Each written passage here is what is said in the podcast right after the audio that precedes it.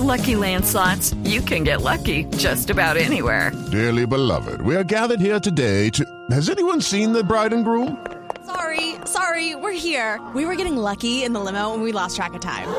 No, Lucky Land Casino, with cash prizes that add up quicker than a guest registry. In that case, I pronounce you lucky. Play for free at LuckyLandSlots.com. Daily bonuses are waiting. No purchase necessary. Void were prohibited by law. 18 plus. Terms and conditions apply. See website for details. ¿Cómo vive la Semana Santa la comunidad cristiana? Una semana mayor que la tradición se nos ha impuesto, se nos ha eh, establecido por la Iglesia Católica. Pero ¿cómo la vive la, la comunidad cristiana?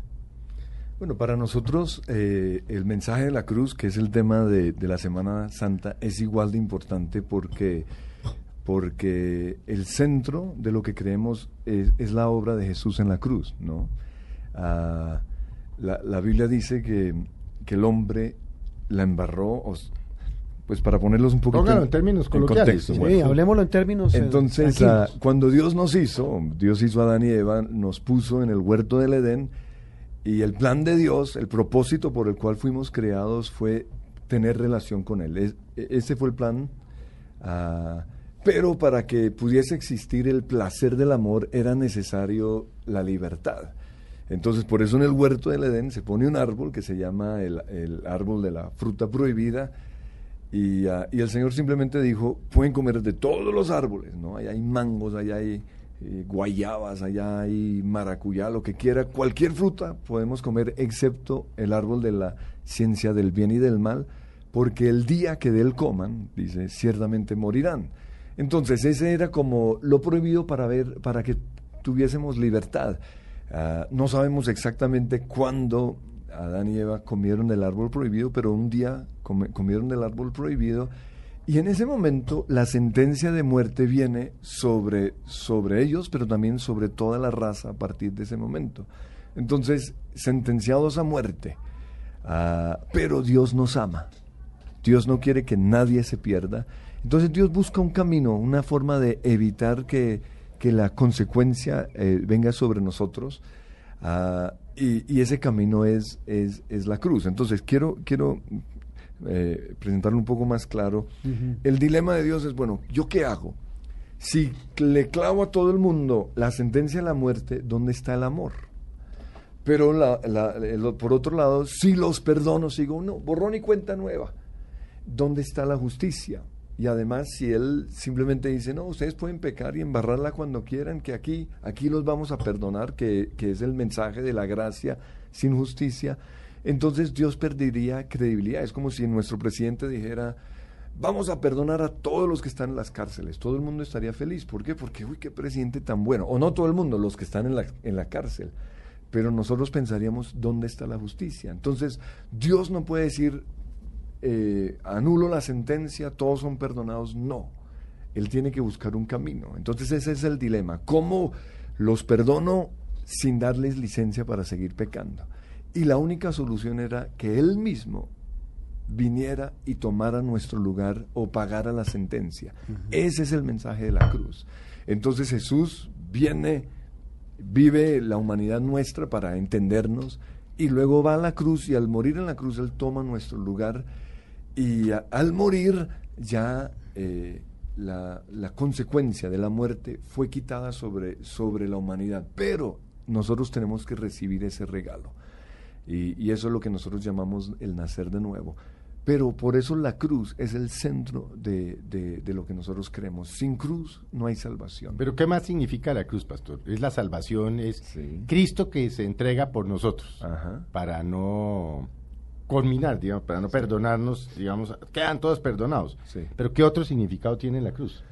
Bueno, lo, lo más importante que se restaura es eso, la relación hacia el hombre que se había perdido pero uh, como dije antes, yo tengo que tomar la decisión. Si yo no recibo el regalo de la salvación, yo no voy a ser salvo. Uh, entonces, uh, pues lo primero es la relación, pero además de eso, Jesús murió por nuestros pecados, Jesús murió por nuestras enfermedades, porque la consecuencia del pecado no solo es muerte eterna, muerte espiritual, muerte física, sino también enfermedad, pobreza, problemas. Y, todo eso lo resuelve Jesús en la cruz. Ahora, que él haya muerto no quiere decir que todo el mundo esté libre de las consecuencias. Yo tengo que recibir lo que él hizo. Entonces, eh, la cruz es un mensaje de todo, ¿no? Sanidad total.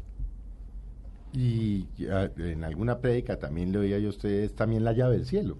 Es el, es el camino para ir al cielo. Pues eso, ah, al, al yo recibir a Jesús en mi corazón como Señor y Salvador, yo tengo libre acceso al cielo. Yo, yo como, es decir, y es una pregunta que se hace, nos hacemos todos eh, los que tenemos algún tipo de creencia religiosa, es cómo accedo a esa salvación de la que usted habla y de la que dice genera ese significado de la cruz. Sí, pues es un regalo. Dios nos lo da, yo tengo que recibirlo. No es por obras. Si fuera por obras, nadie se salvaría porque nadie lo puede, puede realmente cumplir lo que lo que la justicia de Dios demanda. Entonces Dios sabiendo eso, Él mismo se entrega a través de su Hijo, el Señor Jesucristo, y muere. Pero yo tengo que llegar a un punto en el cual tomo la decisión de recibir el regalo. Entonces, el regalo se recibe creyendo que lo que hizo Jesús en la cruz es suficiente para salvarme a mí, que no hay que hacer nada más sino lo que Él ya lo hizo, pero yo tengo que pedir que, Él entre en mi corazón.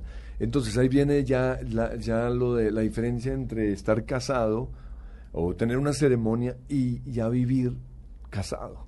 ¿no? La salvación, que es el punto inicial, es recibir a Jesús como Salvador. Es, yo recibí a mi esposa como, como mi esposa, yo hice un pacto con ella hace precisamente 20 años, uh, pero lo otro es mantener mi relación con mi esposa. Y eso es a veces tal vez lo más difícil para muchos. Reciben la, a Jesús, Señor, te acepto como mi Señor y mi Salvador, recibo por la fe el perdón de mis pecados, soy salvo, soy perdonado, wow. ¿No? Ya ahí comienza. Pero a partir de ese momento, lo más difícil es tal vez mantener mi relación, así como es difícil mantener mi relación con ¿Cómo mi mantengo la relación? Eh, la relación con Jesús. Pues pensemos igual que con, con, su esposa. ¿Usted qué ha hecho para mantener su relación con su esposa?